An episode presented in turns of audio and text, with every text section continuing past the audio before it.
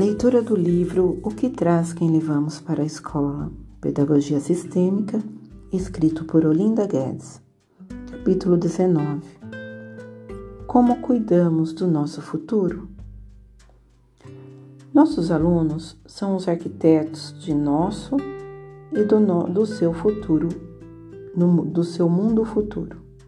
Assim sendo, mais que qualquer outro campo de consciência, a escola está criando a matriz do futuro que se está formado. Mariane Franklin. São essas crianças, é o nosso futuro. Eis o nosso futuro diante de nós. Talvez seja necessário repensar. Porque eu estava dizendo que os pais na Europa não querem mais colocar suas crianças em creches? Então eles não querem mais parir? Então, vocês sabem disso, não é? Existem programas do governo na Europa, por exemplo, incentivando para que os pais tenham seus filhos e que eles cuidem dos seus filhos por pelo menos dois anos. Porque eles não querem mais parir.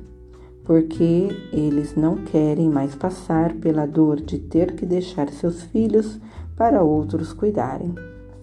Uma sociedade onde crianças possam conviver com os adultos, onde crianças não atrapalham, é a sociedade que precisamos ser. Uma sociedade onde a criança não pode conviver porque atrapalha a rotina não é uma sociedade com futuro. É uma sociedade que está em perigo. Como uma linha de produção numa indústria, elas precisam ser preparadas para depois ter um lugar junto à sociedade adulta. Certamente a crise da adolescência é uma tentativa de resistência ao mundo terrível dos adultos, inóspito, frio e sem cor. E se fosse adolescente, eu não gostaria de me tornar esse adulto. Entraria numa crise mesmo, lutaria para pertencer, permanecer criança e assim, ao menos, ter a esperança de um mundo melhor. Tornar-se adulto modernamente é perder a esperança, a esperança da felicidade, da doçura, da alegria da vida. No filme Duas Vidas, um profissional bem-sucedido tem uma pacata vida virada de cabeça para baixo. Quando se forma é, de forma mágica e inesperada, encontra Rush, com apenas oito anos. Um doce e ligeiramente gordo menino que não fica nada feliz ao ver que os seus sonhos foram por água abaixo. Após conhecer sua versão adulta, se você tivesse a chance de encontrar consigo mesmo quando tinha oito anos de idade, será que aquela feliz criança gostaria de ver o que você se tornou quando cresceu? A certeza de um bom futuro é assegurada pela família, pela escola, pelos pais e professores, caminhando de mão dadas, ou ao menos de forma consciente por aqueles que puderam, puderem. Se consideramos a escola talvez que seja a nossa maior esperança, faz-se necessário tratá-la como organismo vivo, como um espaço com alma, um sistema que contém todos aqueles que fazem parte dela, com suas dores e talentos. Lembrar que a escola é um sistema vivo talvez nos ajude a lembrar do pertencimento, a cuidar dela, a olhar para ela como um de nós e não simplesmente como um lugar onde, onde enviamos nossas crianças.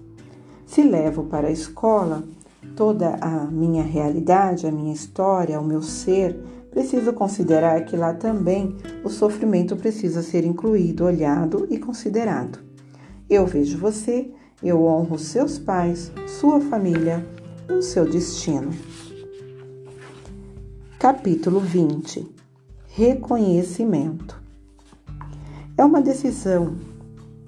A paz se estabelece como consequência da honra. Quando nós, pais, honramos nossos professores, nossas crianças sentam-se seguras na escola e terão paz para aprender. Nossos professores não são apenas um número, do mesmo modo que os nossos alunos não são apenas números. O professor é um funcionário da escola privada, do governo, mas ele não é o nosso empregado. Ele é um aliado nosso.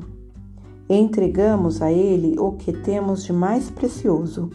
Por isso lhe damos um lugar de honra, recuperando a reverência, a gratidão, a consideração e o respeito. Para isso é necessário lembrar, tornar-se consciente, encontrar um querer no coração para incluir a escola e o professor como partes fundamentais da nossa vida, do nosso desenvolvimento, da nossa sociedade. É inclusão, e inclusão não é apenas um sentimento, é atitude. Não custa nada, às vezes, colocar um bilhetinho no caderno do filho para o professor. Muito obrigada. Você cuidou do meu filho ontem. Muito obrigada, muito obrigada. Podemos afirmar: a remuneração vem da mantenedora ou do Estado, mas o pagamento é a gente que faz. É tão significativo que a, que a nossa prim, primeira professora nunca nos esqueçamos. É muito, e muitos dos nossos professores permanece, permanecem em nosso coração a vida inteira. Claro, para alguns, precisamos oferecer apenas um lugar de compaixão.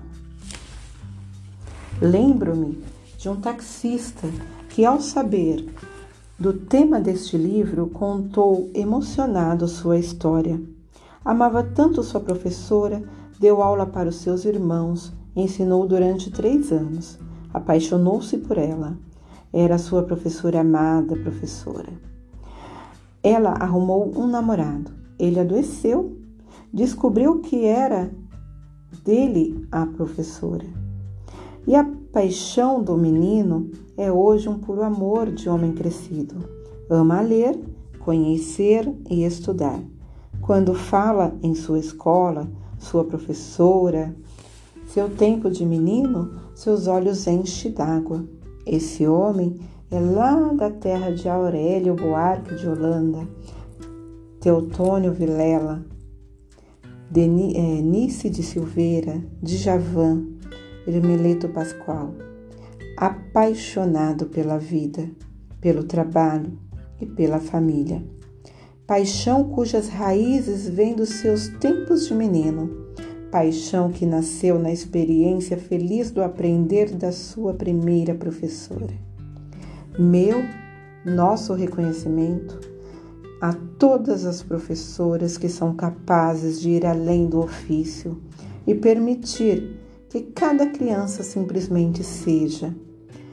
A todas as professoras e professores que nos ajudam dia a dia a sermos as boas pessoas que podemos ser.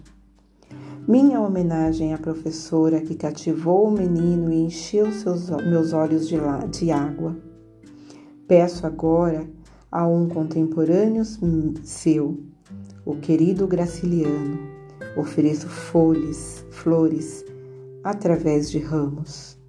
Comovo-me em excesso por natureza e por ofício, acho medonho alguém viver sem paixões. Graciliano Ramos. Fim do livro O que trazemos para a escola.